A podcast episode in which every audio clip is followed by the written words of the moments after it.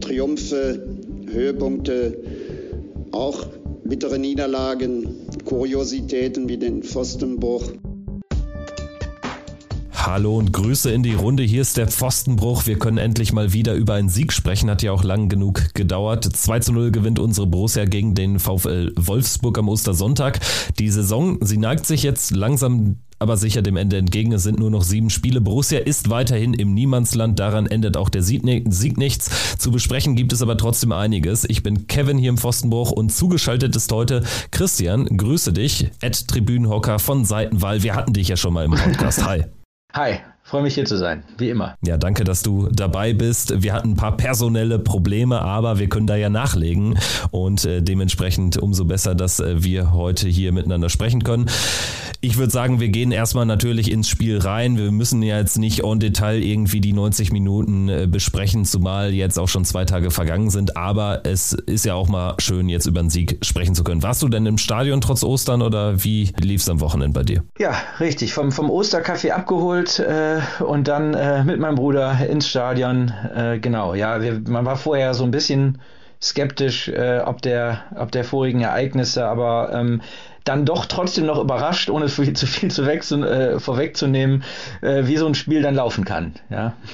Ja, in der Tat. Also zunächst erstmal der Blick vielleicht auf die Aufstellung ganz kurz. War ja relativ interessant. Nathan Gumu jetzt nach langer Zeit mal wieder von Anfang an zu sehen. Jonas Hofmann, das hatte sich ja schon in der Trainingswoche angedeutet, äh, würde nicht in der Startelf äh, dabei sein. Private Gründe wurden da genannt und ansonsten klar, Manu Kone musste ja raus, gelb gesperrt. Dafür dann Alassane Player drin.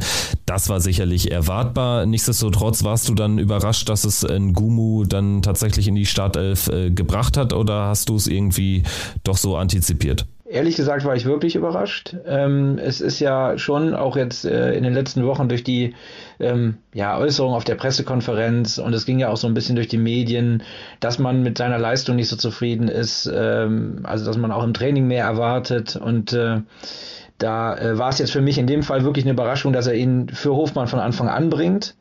Ähm, aber ich finde es andererseits ja auch sinnvoll, dass man ihm jetzt mal ein bisschen Spielzeit gibt, jetzt mal unabhängig davon, dass das auch dann aufgegangen ist. Wie soll so ein Spieler auch richtig reinkommen, äh, der ja auch jetzt nicht äh, für ganz wenig ähm, Geld zu uns gewechselt ist, wenn er nicht mal die Spielpraxis bekommt. Und grundsätzlich jemand, der schnell ist und jemand, der über die Flügel kommt, äh, steht uns grundsätzlich ja gut zur Gesicht. Also von daher konnte ich schon verstehen, überrascht hat es mich trotzdem ein bisschen.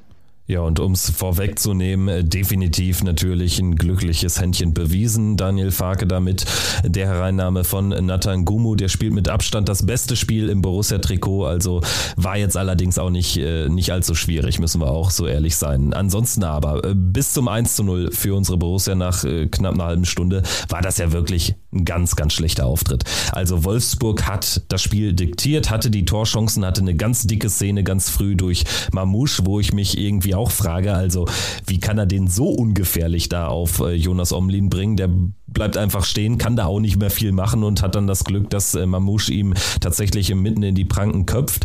Und ansonsten hatten wir dann noch ein bisschen Glück bei dem Abseits-Tor, wobei natürlich Abseits ist Abseits und trotzdem, da hatte ich den Kaffee auch schon durchaus auf nach 10, 12 Minuten. Wie ging's dir? Ja, äh, bei mir, äh, also ich war, ich war wirklich äh, äh, etwas geschockt, weil, also sag mal so, ich nenne es jetzt mal Tranigkeit, also so eine Tranigkeit, die bei uns ähm, auf dem Platz war, habe ich so in der Form auch noch nicht gesehen und äh, wir, wir haben gerätselt, ob wir schon mal auch so einen Auftritt von Borussia aus der näheren Vergangenheit äh, kennen. Also man muss ganz ehrlich sagen, ähm, man hatte das Gefühl, dass bestimmte Entscheidungen, ähm, die die Spieler getroffen haben, äh, in einer Sekunde äh, gefallen sind und dann zwei Sekunden Sekunden später dann umgesetzt werden sollten. Also ich erinnere mich an den Pass von Neuhaus auf der linken Seite, dass er da irgendwie in die Spitze spielen wollte, aber er hatte schlicht und ergreifend einen Gegenspieler vor sich stehen und man hat sich echt gefragt, was, was ist los? Fehlpässe. Ähm, du sagst, Wolfsburg hat äh, dominiert. Ich weiß gar nicht, ob die so dominieren mussten. Also wir haben den ja im Prinzip jeden kritischen Ball in den Fuß gespielt. Die Musch-Szene hast du erwähnt und als dann das Tor fiel, habe ich eigentlich gedacht, okay, jetzt nimmt das, nimmt das Unheil heute seinen Lauf. Also es war äh, für mich wirklich total unverständlich, weil ich sag mal so, viele und wir ja glaube ich auch nicht waren zu, nicht zufrieden mit dem Derby. Aber dass es so mental ähm, in so ein Spiel reingeht, an einem sonnigen Sonntagnachmittag, das äh, werde, werde ich nicht verstehen, auch im Nachhinein nicht. Nee, das stimmt. Also da müssen wir auch den Finger trotz des äh, 2 zu 0 Siegs am Ende in die Wunde legen. Also das ist auch ganz wichtig, weil da hätte es auch schon fast vorbei sein können. Ne? Also wenn Wolfsburg da irgendwie äh, das konsequenter zu Ende spielt, dann ähm, machst du da ganz dicke Backen und gehst irgendwie mit einer 0-2, äh, mit einem 0-2 äh, Rückstand dann irgendwie aus den ersten 30 Minuten raus. So war es dann aber nicht, weil Wolfsburg auch irgendwie, ja, du hast auch recht, ne? Also sie haben jetzt nicht dominiert im Sinne von, sie haben wirklich klasse Fußball gespielt, sie haben einfach normalen Fußball gespielt und wenig äh, oder weniger Fehler gemacht. Das änderte sich dann aber nach knapp einer halben Stunde und äh, Kuhn Castells im Tor der Wolfsburger hatte daran maßgeblichen Anteil. Also ganz schlechter Pass raus, irgendwie sehr behäbig dann im Aufbau gespielt und wir preschen dazwischen. Das hätte auch so ein Tor sein können, was wir eigentlich kassieren. Also das hätte auch zu uns gepasst. Umso besser, dass wir es diesmal ausnutzen konnten. Und der Abschluss von Nathan Gumu, der war wirklich erste Sahne. Also das war richtig schön schnörkellos. Das hat mir gefallen. Absolut, absolut. Also da, da muss ich sagen, auch große Überraschung an der Stelle, weil er hatte, glaube ich, sechs, sieben Minuten vorher schon mal eine Szene, wo er über die rechte Seite geschickt wurde und dann relativ kläglich, muss man ehrlich sagen, dann in den Gegenspieler rein äh, geflankt hat, mehr oder weniger. Und dann das mit dieser, also in dieser Situation ohne Selbstbewusstsein, eine Bewegung mit links einfach mal abgezogen, hat er ja auch nach dem Spiel gesagt, dass da gar kein so großer Plan dahinter war. Das, das, das hat mir auch imponiert äh, und ich glaube, das ist auch dann einfach ein, ein, ein guter Weg, um, um sich auch in die Mannschaft zu finden, dass man es einfach mal versucht und dass das mal klappt einfach. Ne? Man, man weiß es halt nicht vorher aber das hat Borussia an der Stelle in mehrfacher Hinsicht gebraucht. Den Fehler, äh, die, die, ähm, das gut auszuspielen. Ich habe vorher noch gedacht, warum spielt er nicht Tyram direkt so an, dass er ähm, aufs Tor gehen kann, aber dann gut rausgelegt und der zweite Ball dann drin. Also ja, also wie gesagt, völlig aus dem Nichts völlig aus dem Nichts. Äh, auf der Tribüne wurde schon gemurrt und in dem Moment äh, fällt das Ding. Ja. ja, und dementsprechend geht Borussia dann mit der 1 zu 0 Führung in die Pause und hatte dann äh, zu Beginn der zweiten Halbzeit aber wieder eine richtig äh, große Schrecksekunde zu überstehen. Es war dann, so wusste man später, auch die einzige noch äh, nennenswerte Torchance für die Wolfsburger. Die hat es aber in sich. Äh, Swanberg was, glaube ich, der da freigespielt wird. Also da stehen wir auch nicht gut. Da ist auch Benze Baini wieder so im luftleeren Raum und dann steht Swanberg frei vor Jonas Omlin und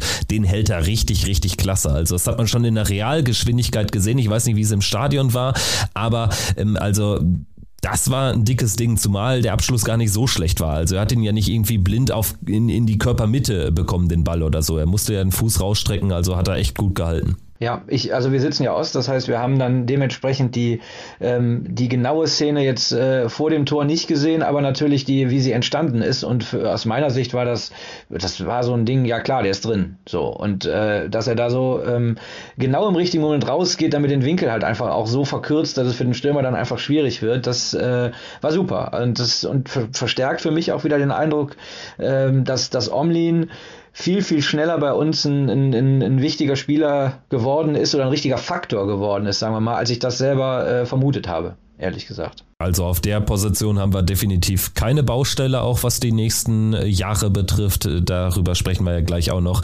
wegen einer Vertragsverlängerung. Ansonsten aus Borussia Sicht lief es dann schnörkellos. Es ging ähnlich ähm, ja, souverän weiter, wie es so in der ersten Halbzeit geendet hatte. Also danach hatte man ja im Prinzip auch nicht viele Torszenen. Es war eigentlich nur diese eine Flanke von Gumu. Player legt ab für Tyram 2 zu 0. Danach gab es nochmal diesen Doppelpass zwischen Tyram und Neuhaus, das war aber alles, hat auch gereicht. Und ganz ehrlich, hinten raus habe ich mir gedacht, das sind genau die Spiele, die du viel häufiger haben musst. Und die, von denen hatten wir viel zu wenige in den letzten Jahren. Einfach diese Scheißspiele mitnehmen, 2-0 gewinnen, hinten nichts mehr anbrennen lassen und fertig. Ja, es war fast so ein bisschen äh, verkehrte Welt, äh, unserer Erfahrung nach. Ne? Wir haben so viele Spiele, Bremen zuletzt ja auch als typisches Beispiel, auch zu Hause. Spiele, die man überhaupt nicht, äh, auch, äh, wo man keine Punkte lassen muss. Ohne, ohne Grund äh, Punkte lassen muss. Und äh, hier waren wir das dann mal, die effizient waren. Und ähm, ja, ich sag mal so, wir haben aber auch mal, und das, das ist vielleicht auch das, das Element, wenn so ein Spieler wie Gumu reinkommt, der auch nicht so diesen typischen Borussia-Trott gewohnt ist, der auch vielleicht gerade keine andere Wahl hat, der versucht es einfach mal. Der zieht mal ab, das tun wir sowieso grundsätzlich zu selten. Und an der Stelle, der flankt halt einfach auch mal einen Ball auf den zweiten Pfosten. Wann sieht man von Borussia mal eine Flanke auf den zweiten Pfosten? Ne? Auch so ein Thema. Wir haben eigentlich doch den ein oder anderen kopfballstarken Spieler. Das wird kaum äh, ausgenutzt. Und äh, ich sage jetzt nicht, dass wir permanent blind die Dinger da reinpüllen müssen, aber äh, man sieht hin und wieder ist das ein Mittel, was auch Variabilität reinbringen kann. Und ja, also von daher, ich finde, das Tor hat dann dafür gesorgt, dass wir zwar nach wie vor nicht die Bäume ausgerissen haben, aber doch deutlich sicherer am Ball gewirkt haben und deutlich mehr auch jetzt mal den Ball haben laufen lassen und so ein bisschen dieses Gefühl wieder kam, auch im Umschaltspiel ähm, Sicherheit zu finden es, es kam spät, aber ich hatte das Gefühl, danach war das Spiel komplett zu und Wolfsburg war, da muss man sich echt fragen, warum ist Wolfsburg überhaupt nach Gladbach gefahren, wenn sie in dem Spiel nicht mehr machen irgendwie. Und nach dem 2-0 haben sie gar nichts mehr gemacht. Da kam ja wirklich gar nichts mehr. Das war dann auch sehr einfach äh, für uns zu Ende zu spielen. Ich äh, finde es wichtig, was du gesagt hast, nach dem Motto einfach mal eine Flanke reingeben. Ne? Ist irgendwie immer einfach gesagt und trotzdem hat es ja einen wahren Kern, weil auch beim ersten Tor, da reden wir ja auch jetzt nicht über eine großartig herausgespielte ähm, Situation, wo wir irgendwie ganz viel Hacke, Spitze 1, 2, 3 spielen. Also im Prinzip sind beide Tore entstanden durch einfache Aktionen einmal frühes aggressives Draufpressen und dann irgendwie schnörkellos das Ding zu Ende spielen. Das andere Mal in der zweiten Halbzeit ist es eine Flanke auf einen langen Pfosten, Ablage in die Mitte und einfach nur noch einnicken. Und im Prinzip ist das Spiel auch ein Plädoyer für eine einfache Art oder eine einfachere Art äh, zu Toren zu kommen, weil es ist ja ein schlechter Witz, dass du nach den 90 Minuten gegen Bremen mit diesen Top-Top-Chancen genauso viele Tore da stehen hast wie jetzt gegen Wolfsburg. Genau das. Und ähm, gerade wenn man merkt, irgendwie wird das nicht mehr richtig was dieses Jahr. Also ich, ich gehe nicht mehr davon aus, dass wir jetzt äh, eine Riesenserie spielen und doch nochmal oben anklopfen. Ähm, äh, und man merkt irgendwie, ja, die alte Mannschaft wird so nicht zusammenbleiben. Der Trainer hat Ideen, aber die kommen auch noch nicht so richtig an. Und äh, dann, dann, dann zu sagen, komm, lass uns schauen, was können wir das Maximale rausholen und wie können wir vielleicht auch mal ein bisschen effizienter spielen. Und dann, dann ist Einfachheit meistens das, was, äh, was hilft. Ne? Das ist sowas, was Hans Meyer in seinen Ägiden bei Borussia immer als allererstes gemacht hat. Der hat im Prinzip alles, alles an, an, an äh, unnötigen Dingen an der Seite weggeschnitten und hat daraus das gemacht, was die Mannschaft so kann. Und das, dann hat sie das gespielt, was sie kann. Und dann ist ja diese Truppe auch nicht so schlecht. Das darf man eben auch nicht vergessen. Man muss ihr einfach nur mal deutlich machen, dass sie sich auf diesen auf dieses Wesentliche konzentrieren kann. Und ja, in dem Fall war es mal ein Wechsel, der das so ein bisschen ähm, gefördert hat. Aber ich, äh, ich bin mal gespannt, wie die Aufstellung nächste Woche dann wieder aussieht. Aber das ist ein Schritt zu weit. ja, zumal äh, Joe Scully ja das äh, Spielende auch nicht mehr erlebt hat äh, vom Rasen aus, musste ja rund 15 Minuten vorher dann ausgewechselt werden. Es ist ja jetzt kein Worst Case, ist offenbar nichts äh, Schlimmes passiert, aber äh, liest sich schon so, als würde er jetzt in Frankfurt zumindest dann nicht spielen. Dann wäre eben die Möglichkeit da für Stevie Leiner dann auch mal 90 Minuten seit langem wieder zu bekommen, um sich selbst auch zu empfehlen für andere Aufgaben. Aber gut, du hast es richtig äh, gesagt, also im Prinzip äh, sprechen wir da gleich ohnehin noch drüber. Machen wir vielleicht jetzt mal die Luke dicht. Wolfsburg, also wir gewinnen ein Spiel, wo wir jetzt alles andere als gut reinkommen, um nicht zu sagen sehr schlecht reinkommen. Am Ende gewinnen wir es schnörkellos, effizient im Prinzip hatten wir zweieinhalb Torchancen, machen zwei Buden, lassen hinten raus zumindest dann nach der 1 zu 0 Führung nur noch diese eine Top-Chance zu. Irgendwas musste auch immer überstehen. Das ist jetzt auch nicht allzu schlimm, ne? dass da noch irgendwie diese eine Chance dann da war. Was man vielleicht noch hervorheben kann an der Stelle ist tatsächlich die sehr ordentliche Leistung der Innenverteidigung. Also was das Einzige, was Wolfsburg gemacht hat, ist, dass sie im Prinzip versucht haben, den Ball immer wieder in die Mitte zu geben. Da haben wir jetzt vielleicht so die Schattenseite der Flanke, wenn man äh, keinen Plan dahinter hat. Und da finde ich, haben Itakura und Elvedi beide also sehr, sehr stabil gewirkt und auch nie so wirklich den Eindruck vermittelt, das hatten wir ja in vielen Spielen auch schon mal, äh, dass in der Mitte da irgendwas anbrennt. Benzebaini war ein bisschen flatterig, äh, gut, da spielen vielleicht auch nochmal andere Faktoren mit rein. Aber ansonsten muss ich sagen, zentral haben sie wirklich mal nichts anbrennen lassen und vielleicht hilft das ja dann auch nochmal, so ein Spiel dann am Ende wirklich auch zu Null zu spielen und äh, damit noch was mitzunehmen für die kommenden Aufgaben. Ja, und vor allem Nico Elvedi, würde ich sagen, hat ja. sich deutlich stabilisiert in den letzten Wochen. Da war ja auch schon Aufmerks äh, ähm, ein Aufwärtstrend erkennbar. Gut, ähm, ja, sportlich gesehen haben wir es, denke ich, alles äh, besprochen. Was kannst du denn zur Stimmung beitragen? Das ist ja auch ein viel diskutiertes Thema jetzt auch im Nachgang der Partie. Du warst im Stadion, da hat man natürlich immer einen ganz anderen Eindruck, als man das jetzt im TV gewinnen kann. Deswegen feuerfrei. Also wie hast du es empfunden? Vielleicht erstmal so vor dem Spiel und dann auch so in den ersten Minuten und dann aber auch mit der Führung im Rücken. Also ich muss sagen, dass ich äh, den Borussia Park, also nicht, dass überhaupt keine Stimmung da war. Es war ja sehr voll. Es ist ja auch sowieso dieses Jahr, trotz, es wird immer gemotzt, aber das ist trotzdem eigentlich meistens sehr voll. Ich kann mich erinnern, dass wir selbst zu Farbezeiten nicht so konstant die Bude teilweise voll hatten, wie das dieses Jahr der Fall ist. Vor allen Dingen ganz kurz, äh, die Spieltermine sind ja für uns häufig richtig schlecht. Also wir spielen so gut wie gar nicht 15.30 samstags, ne? Und gerade so ein Ostersonntag kann man auch anders verbringen vielleicht. Absolut. Und wie gesagt, also das, das finde ich schon beachtlich. Andererseits ist es aber auch so, wenn man, wie gesagt, schon so lange dabei ist und, und doch irgendwie schon viele verschiedene Stimmungen erlebt hat, das ist schon ein bisschen eine andere Geschichte gerade. Das hat schon so eine Art von, ich will nicht sagen Gleichgültigkeit, aber es hat so ein bisschen was von äh, Abspulen des Programms, selbst in der Nordkurve. Also man merkt, die Leute sind da, die Leute sind auch aufmerksam, die Leute sind auch offen dafür, was zu erleben, sage ich mal, aber es ist nicht diese Fokussiertheit auch auf der Tribüne, wie und ich muss das sagen, das geht mir selber auch nicht ganz äh, ganz anders, ne? Aber ich ich fand schon auffällig, dass die Stimmung schon sich geändert hat, sagen wir mal so. Und jetzt kann man natürlich darüber reden, über die Pfiffe oder so weiter. Die Pfiffe, oder würde ich ehrlich gesagt gar nicht als was Negatives sehen. Das würde ich sagen, das sind Emotionsäußerungen, die, die, die, wir, die wir hören wollen, okay, man kann sagen, ist das so hilfreich und so weiter, ist eine andere Diskussion, können wir vielleicht gleich drüber reden. Nur genau dieses Feuer, das hat mir gefehlt. Das größte Feuer, was wir hier erlebt haben, war, als äh, die Ostereier geworfen wurden nach dem vermeintlichen 1 zu 0 und dann ähm, äh, gegen den DFB gebrüllt wurde, zusammen mit den Wolfsburgern. Das war die, die größte Emotionsäußerung, die äh, ich gefühlt von, von der Nordkurve auch erlebt habe. Und äh, drumherum, ich meine, klar, auf der Tribüne ist eh immer ruhiger, das äh, ist ja klar, aber auch drumherum war, also das Gemotze, sage ich mal, oder das, das Echauffieren deutlich geringer, als ich das sonst äh, kenne. Also es ist schon eine komische Stimmung gewesen. Es passte zu diesem komischen Spiel halt. Ne? Also ich denke, man muss ja selbst mal in sich gehen oder auch wenn man mit Kollegen spricht. Äh, zum Beispiel, ich fahre jetzt mit Fabian auch am Samstag nach, nach Frankfurt, Ende des Monats nach Stuttgart und wir haben jetzt schon vor Wochen, als wir das alles gebucht haben, konnte man ja absehen. Es wird für Borussia da jetzt nicht mehr hart auf hart um den Klassenerhalt gehen, es wird aber auch nicht mehr um europäische Ränge gehen. Und man stellt jetzt noch mehr dieses Happening im Sinne von vielleicht ein paar Freunde treffen, einfach einen guten Tag haben, guten Nachmittag in den Vordergrund, als man das vorher gemacht hat. Und ähm, also so geht es mir jedenfalls. Es ist ja nicht so, dass man sich nicht, dass man überhaupt keine Lust hat, dahin zu fahren oder so. Ne? Also wird dir wahrscheinlich auch nicht so gehen, aber es ist irgendwie, man hat nicht so diese positive Art der Anspannung von einem Spiel. So geht es mir jedenfalls. Das, das ist eine gute Formulierung. Also ich sage auch mal so, das Bier vom Spiel war für uns in der Zeit äh, Favre immer, äh, war noch nicht mal Standard immer, äh, sondern man hat sich einfach so auf das Spiel gefreut, man war so fokussiert und so gespannt auf das Spiel und auf diese Stimmung, das so aufzusaugen.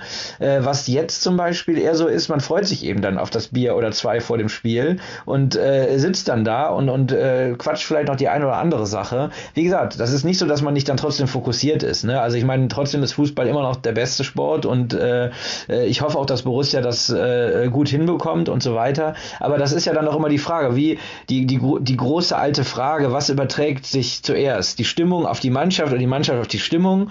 Und wenn beides irgendwie nicht so richtig passt, dann, dann, dann hat man eben so, ein, so, so eine seltsame Atmosphäre. Und genau das war der Fall. Die ersten paar Aktionen gingen schon in die Hose. Die Wolfsburger standen gefühlt ab der ab 30 Sekunden an unserem Strafraum rum und wir waren eingeschnürt und und äh, ja, man hatte irgendwie das Gefühl, okay, das wird heute nichts. Und umso seltsamer eigentlich, dass so ein Spiel dann am Ende so fast schon versö versöhnlich endet.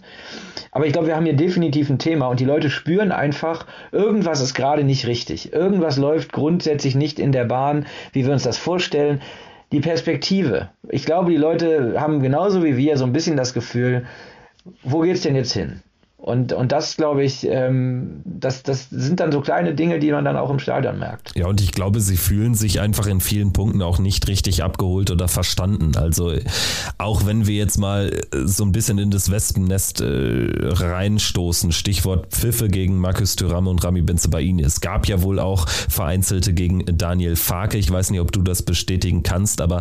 Ja, minimal. Minimal, weil als, als der Trainer gerufen wurde, aber da war schon, da war so, die, die Pfiffe gegen Benzebaini waren ausschließlich ausschließlich Pfiffe. Bei Tyram war es ein paar und bei Farke war es so ein ganz leichter Unterton. Ton, ja? Also das finde ich ja auch albern, ne? aber das vergleiche ich zum Beispiel auch, als zum Beispiel ein Oscar Wendt der hatte bei einem gewissen Teil des Publikums auch zu Champions League-Zeiten hinten raus dann noch wirklich so einen weg als derjenige, der immer den Rückpass wieder spielt oder so. Ne? Das ist die Tribüne. Da hatte ich viele Kollegen neben ja. mir sitzen, die immer, aber auch wirklich fast schon systematisch, der musste noch nicht mal gar nicht, der musste gar nichts falsch machen. Systematisch immer sich auf den eingeschossen hat. Das, das gab's, das gab's. Das Und deswegen kann man ja schon sagen, irgendwie so ein Kleinteil, der dann irgendwie äh, fast völlig ohne irgendwie nennenswerten Hintergrund dann irgendwie sich auf einzelne Akteure einschießt, hat man wahrscheinlich immer. Ich finde trotzdem, dass man natürlich schon sagen muss, man muss es irgendwie so einordnen. Tyram und Benze Baini sind ja jetzt auch nicht irgendwelche Spieler. Also,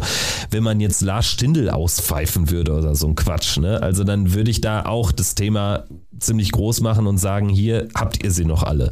Ich sehe es bei den beiden Kollegen tatsächlich ein bisschen anders und wenn ich mir den Diskurs anschaue bei Twitter, also dann frage ich mich halt schon, welchen Sport man denn eigentlich haben möchte. Ich meine, Fußball ist und bleibt für meine Begriffe immer noch ein rauer Sport. Sofern sich das irgendwie in einem gesetzlichen Rahmen bewegt, ähm, die Meinungsäußerung, die Unmutsbekundung, dann finde ich das auch noch okay. Und man kann ja auch nicht sagen, dass Markus Thüram und Rami Benzebaini hier dreieinhalb einzig rosarote Jahre hatten. Ne? Also das haben ja die Kollegen von der Rheinischen Post, glaube ich, jetzt in der Woche vorm Spiel auch nochmal aufgedröselt nach dem Motto, die sind jetzt fast vier Jahre da, haben ja auch Teile dieser überaus erfolgreichen Ära ganz am Anfang mitgemacht, haben das Champions League Achtelfinale gespielt und trotzdem sind sie irgendwie nie so richtig angekommen. Und das liegt ja auch an denen. Und deswegen finde ich das irgendwie ein bisschen schwierig, da jetzt hier so ein riesen Fass wieder aufzumachen, als, als, weiß ich nicht, als wären die jetzt so vom Hof gejagt worden. Ich nenne dir mal ein anderes Beispiel, ein absolutes Unding, was es damals gab. Beim, beim Abschiedsspiel von Stefan Effenberg, ich weiß nicht, wie lange es her ist, 15 Jahre oder so, da wurde Christian Hochstetter ausgepfiffen, als er, als er äh, als, als äh, Spieler äh, für dieses Spiel äh, sich zur Verfügung gestellt hat. Ne? Eine Borussia-Legende, der, der 20 Jahre im Verein war, Manager war und so weiter. Und der hatte vielleicht ein paar schlechte Jahre am Ende als Manager. Aber da, sowas, sowas ist äh, absolut nieder, würde ich mal so hart sagen, weil es, weil es äh, keinerlei keinerlei Bezug zu, zu Handlungen hat. So. Erstens ist heute das Ganze ein bisschen anders. Das ist alles ein Riesenzirkus. Die Spieler kommen, äh, meine, jetzt müssen wir nicht das Wort Söldner gewinnen, das ist überhaupt nicht negativ gemeint. Es ist halt einfach heute so, dass die Spieler äh, stärker ihre eigenen Agents sind und ähm, teilweise eben auch ganz offensiv Vereine als Durchgangsstation wahrgenommen werden. Und das ist Borussia ja auch. Und das ist auch völlig in Ordnung. So. Ähm, ich glaube aber, dann kommt es eben einfach darauf an, wie positioniert man sich und wie passt das, was man verkörpert, zu dem, äh, was, was was dann eben am Ende auch äh, dabei rumkommt. Und Tyram und Benzebaini haben beide als Typen geile Spiele gemacht, haben geile Leistungen gezeigt und haben auch mit ihrer Art die Leute total mitgenommen. Benze Baini, ich meine, wir müssen nicht nur über die Bayern-Spiele reden, über andere. In den wichtigen Spielen, äh, geile Sau, äh, sensationelle Tacklings, Emotionalität, das, was man in solchen Spielen braucht. Tyram, das Fahnenschwenken, die gute Laune, äh, diese, diese Lockerheit irgendwie mit dabei. Super Typen äh, in dieser Phase. Nur sie haben eben auch, und das ist gerade in den letzten Wochen und Monaten nochmal deutlich geworden, wenn sie nicht gut drauf waren oder wenn sie vielleicht ähm, selber sich aus irgendeinem Grund gerade Umfeld, ich weiß es nicht, mit anderen Dingen beschäftigt haben, mit anderen Vereinen, was auch immer, auch ihre, ihre Ausraster gehabt äh, ins Negative. Tyram mit seiner Undiszipliniertheit damals den Kopfstoß. Benzebaini hat jetzt seit Wochen in jedem Spiel Motzereien drin, holt sich eine gelbrote Karte, kommt wieder rein gegen Köln, macht wieder genau die gleiche Geschichte. Jetzt hatten wir wieder so ein Tackling in dem Spiel. Ähm, da muss man dann noch irgendwann mal sagen, die Leute haben zwar Verständnis dafür, dass jemand irgendwie frustet, aber du musst dann auch gucken, dass es nicht deiner Mannschaft schadet. Und wenn das dann gleichzeitig mit diesen doch relativ äh, starken öffentlichen Auftritten bei Instagram und Co. zusammenkommt, dann bist du halt einfach ein Target irgendwie auch. Und das ist Teil des Geschäfts. Tut mir leid. Ich sage nicht, dass ich das gut finde. Ich sage aber auch, dass ich es verstehe und dass ich auch irgendwie nachvollziehen kann, dass die Leute dann sagen, ähm, solche Spieler stehen besonders im Fokus. Und man muss jetzt einfach sehen. Ich glaube, dass ein Tyram ja auch gezeigt hat, sobald er läuft, sobald er Chancen hat und so weiter, sind die Leute wieder da. Benzebaini hat sich im Laufe des Spiels auch reingekämpft, aber die ersten fünf, sechs Aktionen waren auch wirklich dann auch wieder völlig daneben. Ne? Man muss sich da auch ein bisschen selber helfen. Dafür wird man auch, ich weiß auch wieder eine Floskel, aber dafür wird man natürlich auch gut bezahlt, um in diesem im Showkämpfen mit dabei zu sein. Ne? So. Man, man neigt natürlich immer oder man läuft immer so ein bisschen Gefahr ins Populistische abzudriften, wenn man dieses Argument nennt, aber bei mir ist es auch immer im Hinterkopf. Ne? Also es ist halt eben nicht irgendwie der Handballsport oder keine Ahnung, äh, Ringen oder Tontauben schießen, wo die das irgendwie mehr oder weniger dann als, als Halbprofi oder auch als Hobby machen. Ne? Also das spielt für mich schon eine Rolle. Auch wenn es darum geht, ob man jetzt vielleicht sich moralisch erheben sollte über die Leute, über den Teil des Publikums, der da ähm, die Spieler auspfeift. Ne? Also deswegen, das ist für mich ganz, ganz wichtig, dass man das auch einordnet und trotzdem heiße ich das nicht gut und würde es jetzt selbst nicht machen. Aber es ist immer so, es ist auch so einfach dann irgendwie, da jetzt so ein Riesenfass aufzumachen und die große Gefahr, die ich darin sehe, es ist natürlich auch wieder ein gutes Ablenkungsthema, ne? Also es eignet sich natürlich auch gut für Wirkus und Farke, darauf rumzureiten, auf solchen äh, Faktoren, die eigentlich im Fußball gang und gäbe sind und die du auch nicht mehr rausbekommst. Wobei ich da überrascht war, dass die Äußerungen doch sehr differenziert waren der beiden jetzt, äh, in, die stimmt, man in den ja. Medien lesen konnten. Und ich glaube, dass ein Max Eberl zum Beispiel viel stärker damals das genutzt hätte, um wieder ähm, sozusagen vom Thema abzulenken. Das war ja gerade in seiner Endphase eine seiner großen äh, Themen immer wieder äh, die Dumpfbacken im Internet oder die Dumpfbacken auf den Rängen oder was auch immer äh, dann anzuführen. Ähm, ich finde, da haben sie sehr differenziert sich geäußert. Niemand findet das gut und ich möchte das auch nochmal betonen. Ich habe jetzt nicht gesagt, dass sie das verdient haben. Es geht schlicht und ergreifend darum, dass das einfach in gewisser Weise im Fußball irgendwie dazugehört weil es eben auch nicht immer Äußerungen sind, die vorher äh, zehn Stunden geprobt wurden oder sonst irgendwas. Da schreit jemand etwas, weil er gerade emotional bewegt ist und äh, mal ist das total übertrieben positiv und mal ist das total übertrieben negativ. Und wenn wir beides nicht hätten, dann wäre das nicht der gleiche Sport. So und äh, ich weiß, dass es ja gerne gerade auch im Bayern-Umfeld und und im US-Sport man das gerne alles etwas anders hätte und lieber irgendwie am liebsten sich einfach nur hinsetzen würde und dann äh, redet man äh, über das Spiel, über die Taktik, aber holt sich zwischendurch nochmal einen, Hotdog und hat am Ende seine Statistiken zusammen. Ähm, das wird so, äh, zumindest in der Bundesliga, glaube ich, erstmal so schnell nicht geben. Und ich muss, finde das auch ehrlich gesagt gut. Wie gesagt, ich finde es eher schlimmer, dass dann in den 80 Minuten ansonsten nicht so wahnsinnig viel los war in Sachen Stimmung. Ja, das ist dann eher das Thema, wie ich finde. Damit meinst du dann auch das, was du eben erläutert hast, so Stichwort, es ist so ein Abspulen eines Programms. Also man kann ja dem Stimmungsblock nie einen Vorwurf machen, also in keinem Spiel irgendwie, ne? Aber es geht halt auch, es gibt auch nichts Besonderes mehr dann irgendwie, beziehungsweise gibt die Lage unserer Borussia auch, glaube ich, nichts Besonderes her, ne? Also ich meine, ich muss sagen, wenn man, wenn man wirklich den Großteil seines Fanseins in den 90ern, also gut, wir hatten da ja eine kurze Phase in Pokalsieg und so weiter, und dann natürlich die 2000er immer damit verbracht hat, dass eigentlich Mittelfeld schon was Tolles ist, ähm, dann ist das jetzt natürlich schon irgendwie aus der Sicht ein Luxusdenken. Aber nach zwölf Jahren, in denen wir wirklich guten und erfolgreichen Fußball gespielt haben, ist das jetzt einfach mal eine Phase, wo Borussia einfach nicht so gut ist, wie sie mal waren. Und das ist auch okay. Und vielleicht ist dann auch das gerade so eine Art Verschnaufen, dass man, äh, was da gerade irgendwie stattfindet. Ich werde als nun mal ähm, demonstrativer Tribünenhocker sicherlich nichts dazu sagen, wie gut der Support oder so weiter war. Das ist nicht mein Thema, da halte ich mich komplett raus. Ähm, äh, und äh, ich kann nur beurteilen, wie ich mich fühle und ich kann beurteilen, wie ich den Eindruck habe, wie auch die anderen Menschen um einen herum äh, gerade von Borussia oder vom Fußball allgemein emotional bewegt sind. Und ich glaube, da haben wir einfach jetzt nach Corona nach dieser ähm, Weltmeisterschaft auch, nach so vielen Dingen, die da passiert sind, gerade wirklich eine Krise des, des Fußballs. Ich will jetzt gar nicht zu weit gehen, aber in Deutschland, im, im, im, der Deutsche mit seinem Lieblingshobby Fußball hat, glaube ich, gerade so ein bisschen so eine Krise. Und ähm, ob die wieder wettzumachen ist, das werden wir wahrscheinlich erst im nächsten Jahr sehen, wenn dann die EM kommt und so weiter. Aber ich glaube, das ist nicht nur unbedingt hundertprozentig auf Borussia allein bezogen. Dass unsere sportliche Situation jetzt das noch so unterstreicht, ich glaube, das passt irgendwie gerade zur, zur Gesamtstimmung so ein bisschen. Ja, und trotzdem ist es ja in erster Linie gut, dass man eben wieder seine Freunde treffen kann dort und dass man eben zum Fußball gehen kann. Ich freue mich auch diebisch auf die nächsten beiden Auswärtsfahrten. Aber es hat eben irgendwie so einen anderen Anstrich, als das jetzt in den letzten Jahren der Fall gewesen ist. Äh, sprechen wir über das nächste Auswärtsspiel, würde ich sagen. Samstagabend 18.30 Eintracht Frankfurt gegen Borussia Mönchengladbach.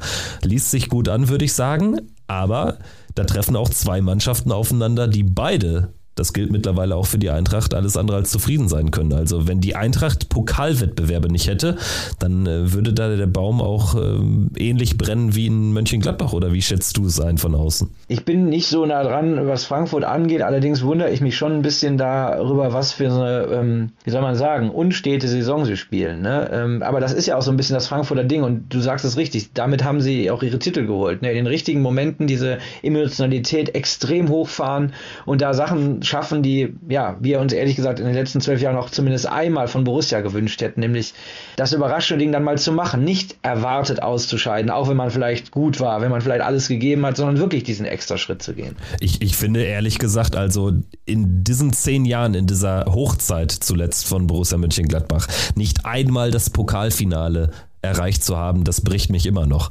Also das ist auch kaum zu erklären. Erst recht, wenn du dann über das Heimspiel gegen Frankfurt damals nachdenkst, als gleichzeitig noch Bayern und Dortmund im Pott, im Pott fahren. Ne?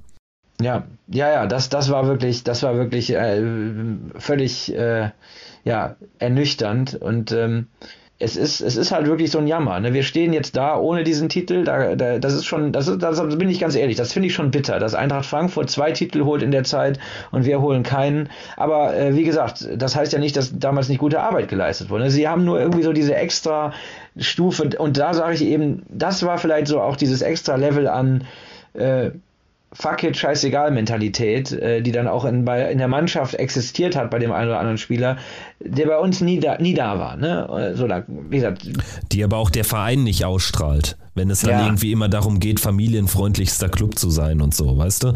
Mir, ja. mir gefällt. Borussia, es, es gehört natürlich, ja, nee, es, es gehört natürlich auch irgendwie zu Borussia dazu, dass wir solche Niederlagen dann erleiden und dann doch irgendwie dann am Ende brav ausscheiden.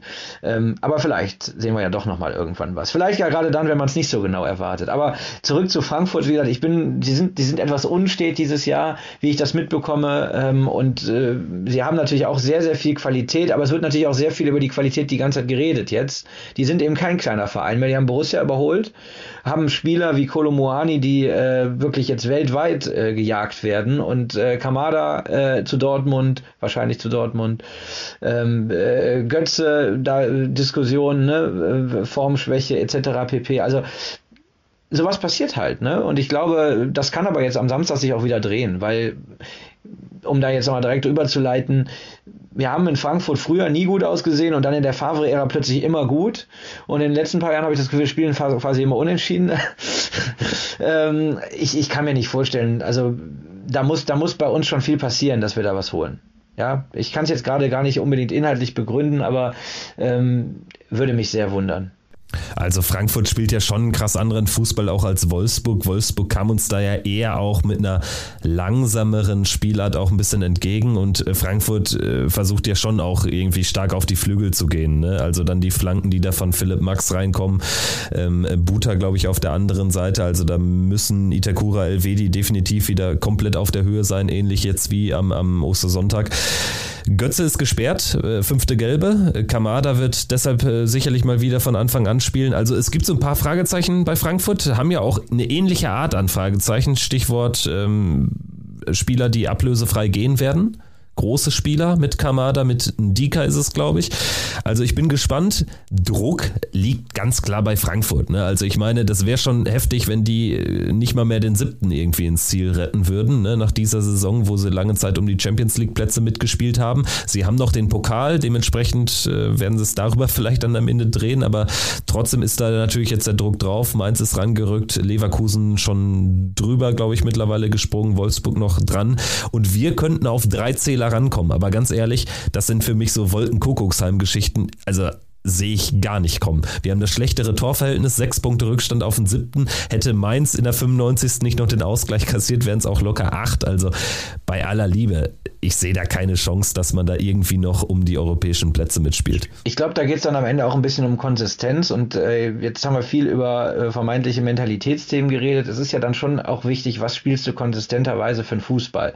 Und ich hatte eine interessante Statistik zu Wolfsburg gesehen im Nachgang des, des Borussia-Spiels, ähm, dass die eigentlich eigentlich selbst in den Spielen, in den meisten Spielen, die gewonnen haben, X-Goal technisch und auch in ein, zwei anderen statistischen Werten eigentlich gar nicht mal so gut ausgesehen haben. Dass sie einfach auch häufig das Spielglück auf ihrer Seite hatten jetzt, äh, seit sie ein bisschen ähm, in der Saison ähm, besser reingekommen sind. Und ich glaube, das ist das, was dann am Ende auch gegen Borussia sprechen wird. Es sei denn, wir schaffen jetzt wirklich einen Turnaround, der mit so einem Sieg mit Frank in Frankfurt natürlich perfekt eingeleitet wäre, denn die Aufgaben werden ja dann auch im Laufe der, der letzten Spiele nicht unbedingt einfacher. Ähm, wenn man diesen Turnaround nochmal schaffen würde, okay, dann ist natürlich immer alles möglich, so eine Serie. Ne? Da haben wir VfB Stuttgart damals Meister geworden äh, mit, so einer, mit so einer Schlussserie. Ne? Das dann einfach, einfach jedes Spiel gewonnen. So. Aber das, das Borussias Leistung ist dafür einfach nicht konstant genug und ich, ich sehe sie auch, sehe es einfach auch nicht. Und äh, wie du die Spielweise ansprichst, das ist genau der Punkt. Wolfsburg hat uns mit dieser statischen Spielweise, mit diesem Drumherumspielen eigentlich eigentlichen Gefallen getan. Wir hätten fast trotzdem äh, die, den Dienst erwiesen. Sie haben es nicht genutzt, beziehungsweise abseits. Ne? Und dann läuft das Spiel halt für uns. Frankfurt wird im Zentrum viel stärker auch unsere, unsere Leute beschäftigen und draufgehen. Äh, man hat ja auch die eine oder andere ähm, Analyse von den Kollegen sehen können, dass äh, wir gerade im Zentrum da doch ganz, ganz gut Räume gefunden haben dann, wenn wir das tun, sehen wir relativ gut aus gegen fast jeden Gegner. Gegen Frankfurt, wenn sie ihre typische Spielweise, wie sie das spielen wollen, an den Tag legen, schwierig. So. Ne? Und ich glaube, dann, ich lasse mich gerne eines Besseren belehren und sage, wunderbar, Auswärtssieg, dann, dann würde ich sagen, oh, vielleicht, vielleicht geht ja doch noch was. Aber es wird mich sehr überraschen und es wird auch nicht zu der bisherigen Saison passen. Also ich finde, man sollte jetzt gerade bei diesen sieben Spielen, wo du jetzt aber auch wirklich nicht mehr mit irgendwie äh, Relegationsplatz, Abstiegskampf Denken kommen kannst, ne? was ja dann auch immer wieder irgendwie fatalistisch nochmal reingeworfen wurde. Zwölf Punkte Vorsprung auf den 16. sprechen da eine klare Sprache. Ich finde, jetzt ist an der Zeit, dass du jedes Spiel einfach für sich äh, nehmen solltest und äh, in, zu jedem Spiel hinfahren solltest oder zu Hause einen Gegner empfängst und dieses Spiel gewinnen möchtest. Und wenn sie jetzt es zumindest schaffen, sieben Spiele zu absolvieren, ohne A eine Klatsche zu bekommen und vielleicht ohne A nochmal so eine richtig schlechte, grottige Halbzeit zu spielen. Also wo, wo, wo wirklich gar nichts geht. Also so, so, eine Anfangsphase wie gegen Wolfsburg oder so. Dann wäre ich schon zufrieden, auch wenn es dann am Ende nur, keine Ahnung, noch neun Punkte sind oder so, um es mal so irgendwie ähm, zu formulieren. Also ich glaube, viel mehr kann man da fast nicht erwarten, weil das wäre ja schon ein Wunder, wenn diese Mannschaft jetzt auf einmal wirklich nochmal zu einer Mannschaft werden sollte. Äh, eigentlich sind es ja immer noch lauter Ich-AGs, finde ich. Ja, also ich habe vor dem oder nach dem Köln-Spiel habe ich den Counter äh, bei Twitter aufgemacht. Äh, es heißt ja, wir, wir hätten so eine stabile Saison und die wäre so viel besser als die letzte. Also 15 Punkte haben wir in den letzten acht Spielen geholt unter Hütter. Und ähm, wir haben jetzt noch zwölf zu holen, um das zu erreichen bin ich mal gespannt. Mit Auswärtsspielen in Dortmund und in Leverkusen und so weiter. Ähm, deswegen bin ich ganz bei dir. Ich fände es einfach richtig und wichtig, dass man jetzt sagt, gucken wir doch mal dahin, wo wir vielleicht in der nächsten Saison stehen. Wer ist denn nicht so sehr ich AG, äh, wer ist vielleicht für uns jemand, den wir gerne auch im neuen Jahr noch mal ein bisschen fördern wollen. Die Luca Menetz, Benzebaini-Thematik zum Beispiel. Ähm, ähm, ich bin jetzt keiner, der grundsätzlich sagt, Spieler wechselt, also soll der nie wieder spielen, setzen auf die Bank oder so. Aber wir haben hier so einen offensichtlichen Fall von ähm, einem jungen Spieler, der äh, nächstes Jahr da sein wird und der wichtig sein soll und einem Spieler, der wechseln wird, der gerade definitiv in einem Formtief ist. Und da finde ich einfach die Signalwirkung falsch. Da, da, das muss ich eben ganz ehrlich sagen. Selbst wenn man immer noch sagt, ich sehe den Benzema einen Ticken vorm Netz, da muss ich jetzt doch mal gucken, dass ich vielleicht für den Rest der Saison die Leute, die da sein werden, weiter auch versuche, in meinem System äh, willkommen zu heißen, nochmal ein bisschen mehr Sicherheit zu finden und äh, auf diese Weise vielleicht dann eben auch so ein Spiel wie Frankfurt, ein Gegner, der uns eigentlich gar nicht liegt, als, als eine Übung zu nehmen, eine Übung unter Wettbewerbsbedingungen, die, wo du versuchst zu gewinnen mit deinem Fußball, mit dem, was du dir vorstellst oder eben auch mit den einfachen Dingen. So ja, aber dafür müsste man eben äh, wirklich auch sagen, ich lasse bestimmte Spieler, auch wenn ich viel von ihnen halte, auf der Bank. Das glaube ich halt nicht. Ich glaube auch, dass ein Gumo nächste Woche wieder auf der Bank sitzen wird. Also bei Benzebaini bin ich mir sicher, dass er weiterhin bis zum Ende der Saison immer spielen wird, sofern er nicht gesperrt oder verletzt ist. Und verstehen tue ich das aber nach wie vor nicht. Also ich finde schon nach, der, nach dem Platzverweis hat er dann auch nachträglich noch ein weiteres Spielsperre bekommen. Eigentlich musst du seitdem nett spielen lassen, weil ich finde, Benze Baini in diesem Kalenderjahr 2023, er bringt keine guten Leistungen und dann kann man mir nicht weismachen, dass der Unterschied noch so groß sein soll. Zumal Luca Netz unter Adi Hütter mehr oder weniger Stammspieler war. Klar war eine andere Besetzung, da haben dann meistens beide gespielt, ne, aber trotzdem. Also das äh, kann dem Jungen doch nur gut tun, zumal es eben, es kann nichts dramatisch Schlimmes mehr passieren. Was haben wir nicht alles erlebt in den letzten anderthalb Jahren? 6-0 zu Hause gegen Freiburg verloren. Wir haben äh, in, sind in Darmstadt aus dem Pokal rausgegangen, haben in Köln vier Dinger gekriegt. Was soll denn noch Schlimmes passieren? Also ich bitte dich, ne? Und dementsprechend wäre jetzt eigentlich die Zeit, ihn da einzusetzen. Auf jeden Fall steht aber fest, dass er ja dann im nächsten Jahr definitiv noch bei uns ist und äh, das wird jetzt auch die Überleitung zu zwei Spielern, die auch noch bei uns sein werden, Toni Janschke und Tobi Sippel. Also das sind definitiv keine Ich-AGs, das müssen wir schon mal äh, vorne wegstellen, über jeden Zweifel erhaben. Was sagst du zu den Vertragsverlängerungen jetzt der beiden? Tobi Sippel kam ja heute ganz frisch rein. Also ich glaube, in einer anderen Zeit hätte ich, die, hätte, hätte ich mich über beide Vertragsverlängerungen sehr gefreut äh, also in der Zeit, in der man noch so dieses Grundvertrauen, da haben wir schon drüber gesprochen, hatte, dass, dass, dass die Kaderpolitik äh, äh, System hat und so weiter und so fort. Jetzt sage ich, okay, äh, wenn man die Wortlaute aus dem, aus dem Sippel ähm, Interview beziehungsweise dem Text, den Borussia offiziell veröffentlicht hat, lest, dann klingt das sehr stark danach, dass er die Nummer drei weiterhin sein wird, dass er sich in dieser Rolle jetzt als Elder Statesman, sage ich mal, äh, vor allen Dingen ähm, emotional und, und im Training ähm, äh, zeigen soll und, und so ein bisschen als, als Verbindungsglied wahrscheinlich auch. Und Toni Janschke sowieso, das ist er eh schon. Ich sehe die beiden Fälle auch ehrlich gesagt ein bisschen unterschiedlich. Also Toni Janschke ist, eine, ist fast schon eine Vereinslegende ähm, äh, und einer, der, selbst wenn er in den letzten fünf Jahren ja kaum mehr als fünf Spiele pro Saison gemacht hat, vielleicht, äh, die Statistiker werden mich da korrigieren können, aber der trotz allem eigentlich immer, wenn er spielt, mehr als gut spielt und immer abliefert. Und, äh, Siehe Stuttgart in der Hinrunde, ne? Ja, ja, und, und das, das ist auch eine Qualität, die, die man nicht vergessen darf. Abgesehen davon plant man ja auch ernsthaft mit ihm äh, über äh, die aktive Karriere hinaus. Ähm, und ich kann mir das ehrlich gesagt auch ganz gut vorstellen. Also ich finde, dass, dass es super ist, dass er bleibt.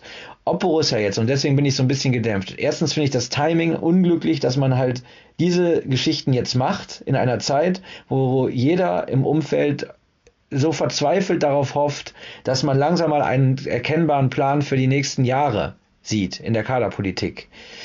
Und dass man dann diese, diese low-hanging fruits jetzt präsentiert, ähm, die also wirklich so, ja gut, noch einer, der weiter einen Vertrag hat, noch einer, der sportlich eigentlich keine Rolle spielt. Ähm, und trotzdem, man darf es ja nicht vergessen, das sind Hunderttausende von Euro, die das im Jahr bedeuten für den Verein. So gut ich das für die einzelnen Personalien losgelöst finde, ist die Signal Signalwirkung dahinter nur dann für mich positiv, wenn man auch jetzt wirklich einen ganzen Schwallwald von jungen Leuten präsentiert, wenn man eine Strategie präsentiert, wenn man sagt, ja, wir haben diese Leute gehalten, weil wir eben vorhaben, auf, auf eine ganz neue Art von Borussia-Profi zu setzen. Jetzt, ich übertreibe bewusst, aber ich glaube, das ist ja auch unser aller Problem. Wir wünschen uns einfach mal ein paar Ansagen, wo man hin möchte. Und diese Ansagen sind, wo man war und nicht, wo man hin will. Und deswegen gedämpft, aber in der Sache nicht falsch. So, ne? das, das würde ich nicht sagen. Genau, zumal ja auch äh, Tobi Sippel sich offensichtlich eine Rolle auch nach der Karriere bei Borussia vorstellen kann. Ich finde da die Entwicklung auch irgendwie bemerkenswert. Also wenn man zurückdenkt, wie äh, down er auch war nach der Degradierung in, im Winter auf den Posten der Nummer drei, dann hat er auf einmal Spiel um Spiel bestreiten können, weil auf einmal alle ausgefallen sind. Und jetzt kann er sich sogar die Karriere nach der Karriere bei Borussia vorstellen und nicht in Kaiserslautern, was irgendwie so vor einem halben Jahr vielleicht noch draufgestanden hätte, sag ich mal. Ne? Also finde ich, ist eine schöne Geschichte und soll ja auch auf jeden Fall ein sehr, sehr integrer Typ sein. Und das gleiche gilt ohnehin für Toni Janschka. Also insofern, das sehe ich genauso. Und trotzdem hast du so ein bisschen das Geschmäckle ganz gut beschrieben, weil es mir auch ein bisschen zu euphorisch teilweise daherkommt, wenn das jetzt da auch so als unfassbar krass genial präsentiert wird. Und dann gibt es natürlich auch so ein paar Accounts bei Twitter, ne, ist nicht relevant, aber trotzdem gibt es ja auch so ein paar, die das unglaublich hochjatzen. Und da frage ich mich auch, also Leute, das sind jetzt Verlängerungen, die entscheiden in keinster Art und Weise über den sportlichen Erfolg in der nächsten Saison zum Beispiel. Ne? Also da muss auch jetzt bald mehr passieren. Und da haben auch fast alle Vereine mehr schon in den Köchern zumindest sind nah dran, da auch was einzutüten und da sind wir aktuell noch so ein bisschen weit weg, weil man hört auch wirklich wenig und man kann es nicht nur darauf schieben, dass jetzt irgendwie da im Hintergrund super gearbeitet wird und nichts nach draußen dringt. Also nichts hören heißt auch häufig, dass die Leute einfach, dass es nicht wirklich viel Handfestes gibt, ne? Wir kennen das Business ja gut genug. Ja, äh, wobei ich da, das würde ich noch nicht mal so unbedingt in den, in den Fokus äh, äh stellen. Ähm, es ist, glaube ich, so ein bisschen eher dieses, ähm, wir, ihr redet ja häufiger auch äh, über das Thema Öffentlichkeitsarbeit ich glaube, es geht ein bisschen darum, dass man äh, über diese Mannschaft immer noch spricht, auch auf den ganzen PKs darüber, als wäre das von Dauer. Als wäre das sozusagen die Mannschaft, auf die man setzt, weil das eben unsere Mannschaft ist. Und ich will jetzt den einzelnen Spielern nicht zu nahe treten. Da sind ja auch einige dabei, die wahrscheinlich auch da bleiben werden und, und die auch wieder bessere Leistungen zeigen werden. Davon bin ich überzeugt. Aber ähm, es ist doch gerade für einen Trainer wie Farke, der sich doch immer so stark abheben möchte von der letzten Saison, der immer wieder betont, wie schwierig da doch alles war. Es würde doch einfach ihm gut zu Gesicht stehen, zusammen mit Wirkus zu sagen, ähm, ja, da sind gute Jungs, wir wissen aber auch, dass sich Sachen verändern werden und wir haben einiges vor. So. Und ich glaube, das ist dieser Schuss in den Arm, der Borussia in gewisser Weise auch einfach fehlt auf der, an der Medienfront, dass, dass man den Eindruck hat, der Verein verteidigt eine Mannschaft, die selber entschieden hat, auf, durch, durch auflaufende Verträge und so weiter und so fort, dass sie gar nicht zum großen Teil mehr hier sein will. Und das, das, das verstehen wir Fans, sage ich jetzt einfach mal, so simpel wie wir alle gestrickt sind, verstehen das halt einfach nicht. Ähm, natürlich verstehe ich es wiederum jetzt von der Arbeitsperspektive und so weiter, warum man jetzt nicht unbedingt auf alle draufhaut, ist klar.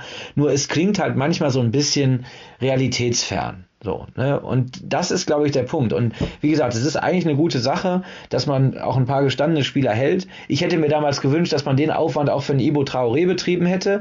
Wer weiß, was das für die äh, Franzosen gerade in der Mannschaft bedeutet hätte, wenn er noch mal ein Jahr dran gehängt hätte, ohne diesen sportlichen Wert. Ähm, aber an der Stelle, glaube ich, es ist eine positive Sache, aber es ist, es ist nichts, was jetzt irgendwie, glaube ich, mehr als, als äh, äh in dieser Woche medienrelevant sein wird.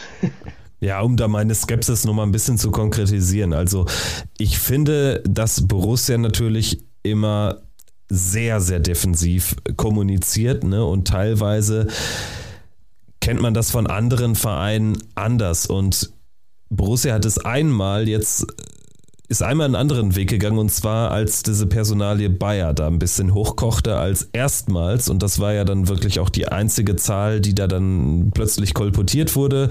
Irgendwas am Ende überhaupt nicht stichhaltiges aus äh, der englischen Presse und da war ja dann irgendwie von drei bis vier Millionen die Rede.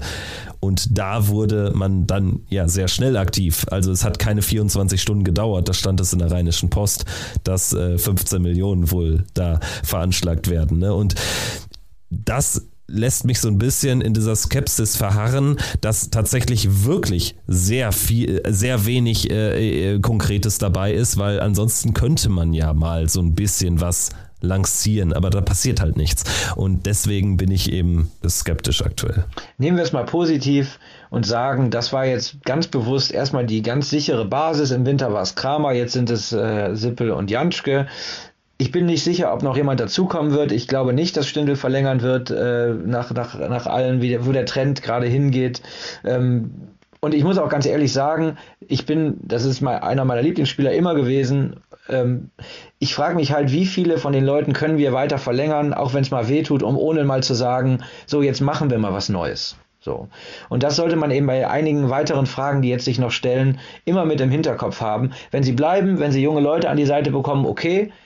Freuen wir uns auch irgendwie, aber manchmal muss man vielleicht auch mal einen harten Schnitt machen, um auch mal wirklich was Neues zu, zu bewegen. Farke musste in Norwich diesen harten Schritt machen, weil die Mannschaft quasi nicht existent war. Äh, er musste sich aus der ganz Europa irgendwas zusammensuchen und aus irgendeinem Grund hat das gut geklappt. Ja, und da verwundere ich mich, dass gerade dieser Trainer, der doch genau weiß, wie auch eine Dynamik entsteht in so einer Mannschaft, so an der Mannschaft, die ihm hier hingestellt wurde, festhält. Also das ist ja eigentlich das Erste, was du machen willst, wenn du als Trainer hinkommst. Ich will ein paar Typen haben, die zu mir passen, die ich kenne und so. Ne?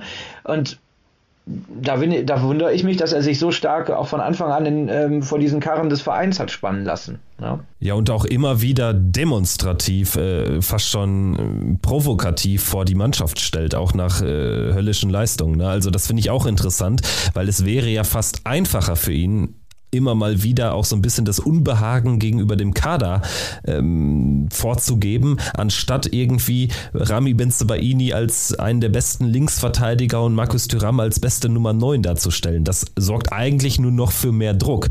Da, da ist er ja schon abgewichen, also es ist ein bisschen defensiver geworden finde ich auch äh, sehr, sehr klug, weil ansonsten kannst du es auch nicht bis zum Ende aufrechterhalten, dieses Narrativ von der stabilen Saison im Vergleich zu der vermeintlich total desaströsen äh, Saison im Vorjahr. Ne? Natürlich waren wir lange im Abstiegskampf in der Hinserie, aber dann auch ganz schnell raus und da äh, nach, dem, nach dem Sieg gegen Hertha war es, glaube ich, äh, ist ja überhaupt nichts mehr angebrannt. Gut, ich würde sagen, wir haben eigentlich alles besprochen jetzt. Äh, nach diesem 2-0 gegen Wolfsburg, das Spiel hat jetzt fast eine Nebenrolle gespielt, aber wer soll es uns verdenken in dieser immer noch sehr spannenden Situation, sieben Spieltage vor Saisonende und vor allen Dingen sieben Spieltage, bevor es dann aber so richtig heiß wird auf dem Transfermarkt. Ich hoffe, die, die Drähte glühen schon bei Roland Wirkus im Büro. Danke dir, Christian, hat Spaß gemacht und bis zum nächsten Mal. Ja, ich danke dir. Bis dann. Macht's gut. Also, wir melden uns dann äh, wieder nach dem Spiel in Frankfurt, werden dann ein paar Eindrücke natürlich aus Hessen mitbringen und schaltet gerne auch wieder ein. Macht's gut. Ciao. Triumphe, Höhepunkte, auch bittere Niederlagen, Kuriositäten wie den Pfostenbruch.